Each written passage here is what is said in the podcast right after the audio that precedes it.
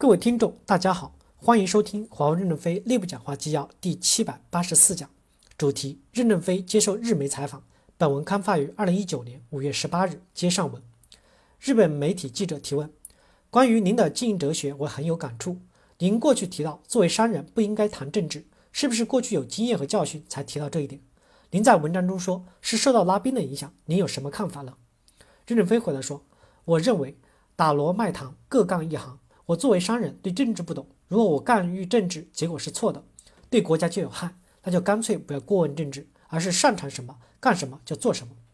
我说过我是拉宾的学生，我很崇敬拉宾，因为他遵从用土地换和平的原则。以色列的人口那么少，周边有几亿阿拉伯人，阿拉伯民族也是很聪明的，再过一两百年，说不定就强盛起来了。拉宾把边界划定之后，跟阿拉伯国家友好，避免未来几十年以后的灾难，这是有长远思维的目标。拉宾是很伟大的，他的遇刺是人类的损失。我受到的启发就是要对所有的竞争对手都要友好。过去很多年来，华为没有攻击过竞争对手，而是加强技术交流和沟通。即使我们在一些标准领域中取得了领导地位，也没有针对竞争对手有不好的措施。向拉宾学习用土地换和平，我们要用合作换和平，对我们的思想有很大的促进。大家可能记得，在有一次欧盟反倾销的浪潮中。第一个跳出来反对的是瑞典和芬兰。我想，爱立信和诺基亚应该做了很多政府的工作。再比如，美国现在的政策应该是有利于爱立信、诺基亚、高通的，但他们的 CEO 发言都很中性，对我们很友善，并没有排斥我们的含义。如果各国都坚持拉宾的思想，世界大同与和平是可以实现的。人类社会最终要靠劳动创造财富。拉宾去世，我很忧伤；乔布斯去世，我们也很忧伤。如果他们能活得更长一点。世界的信息产业不知道会发生多大的变化。日本媒体记者提问：关于孟晚舟的事情，目前迟迟没有新的进展，这件事儿有什么新的看法？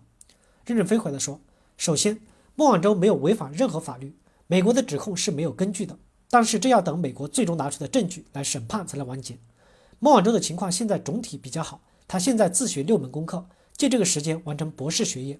从这点来说，他没有丧失自信心。孟晚舟和日本也有良好的交流历史。当年的日本三幺幺大地震引发的福岛核泄漏，他赶往日本指挥抢险救灾时，飞机上总共只有两个乘客，一个是他，还有另外一个日本人。在加拿大事件发生后，一位日本市民还写信感谢和鼓励他。现在他的情绪很稳定，也很有耐心。法律的过程可能会比较漫长，历史真相总会澄清的。专栏作家提问：我是今天访问团队的唯一的一个中国人。我跟华为关系是因为田涛老师那本书，下一个倒下的是不是华为？我组织翻译成日文，感受到华为的危机感一直很强烈。想请教一下任总，先抛开外部环境，比如说美国的压力，任总怎么考虑华为内部最大的风险要素是什么？比如说股权结构问题、接班人问题，下一步我们战略方向的选择和决定的机制是的问题。任正非回答说：第一，我们内部没有那么多的危机问题。在晚舟事件没有爆发之前，我们是有危机的，员工有钱就堕代了。这个事件发生之后，我们内部变得更加的团结，更加的努力奋斗了。不奋斗的人可能就走了，所以这不会有问题。第二，股权结构问题，员工满足一定条件下是允许退休保留股权的，他也可以回购股给公司，这也没有什么风险问题。第三，战略方向问题，我们几十年来就是对准一个城墙口，对准的是信息流量疏导这么一个城墙口。几十人、几百人对准这个城墙口冲锋，几千人、几万人、十几万人还是对准这个城墙口冲锋。我们炮击这个城墙口的弹药量每年已经接近两百亿美元的研发经费。全世界已经没有几家公司敢于这么攻攻克同一个项目。上市公司都要看财务报表，他们在投资上都趋于保守。我们非上市公司不在乎财务报表漂不漂亮，只管战略目标一定要实现，所以没有战略方向调整的问题。日本媒体记者提问。关于华为和日本的关系，日本企业向华为出口了大量的零部件，请问华为和日本企业今后会打造什么样的关系呢？任正非回答说：“你提的问题非常好。首先，我们和日本企业有非常强的互补性。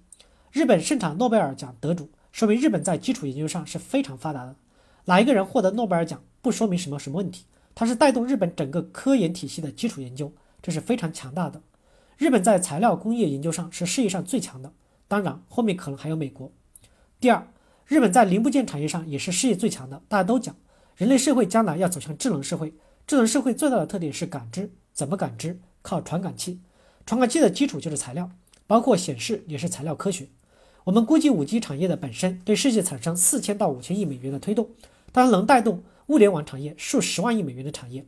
所以，日本的产品的短薄精小，一定能在世界上得到超大规模的使用。华为和日本企业是互补的关系，友好的关系，没有任何的竞争关系。如果说是爬山，那日本企业是和在和我们一起爬北坡的，因为必须大量的使用日本产品才能爬上坡。我们和日本企业是合作共赢，共同做大信息产业。为人类的形成智能社会而努力。最近我看到日本财务大臣麻生太郎的讲话，我非常的感动。他很公正，很积极，我们应该很感谢他，在这么大的压力下发出这样的声音是伟大的。其实我们的公司以前一直是胆小的，因为美国打击我们，我们被迫挺起腰来了。是美国把我们逼成了英雄。现在民间虽然有一些情绪，但民族主义和民粹主义不代表国家和社会的发展方向。中日韩一定会形成自由贸易区。通过经济互补促进经济发展，中日韩是一个工业性的自贸区。东盟想加入进来，一方面买工业产品，一方面卖农产品。当东盟和中日韩自贸区融在一起的时候，欧盟就激动起来了。我们也有很多的优势的东西想和你们合作。你们人口多，市场大，这样“一带一路”就连起来了。连接起来后，火车走到一半要加油。中东、中亚有大量的能源，他们也加盟进来要加油。这样我们就会成为一个非常大的经济板块。在这个经济板块中，日本会起很大的作用，因为日本是先工业化的国家，中国是后工业化的国家。中国在很多制度上还需要很长的时间逐步完善。我们共同推进走向和谐社会，以经济贸易创造财富为中心，而不是以军事霸权为中心。各国的军费开支那么大，节约下来，世界上就没有穷人了。希望你们经常到我们公司来，更多的架起中日友好的桥梁。中国很多人不了解日本，但只要到日本看一看，就喜欢日本了。日本是世界最佳的旅游国，任何一个小村庄干干净净的，至少有一家好的拉面馆，有一家好的名古酒屋。小河沟的水清清亮亮的，沟边长满了野花，里面还有几只鸭子，鸭子旁边生了蛋，又孵出小鸭子来。其实日本就是一个和谐社会的典范，有很多值得美国学习的地方。因为美国花了非常多的钱打仗，自己的马路破破烂烂的。感谢大家的收听，敬请期待下一讲内容。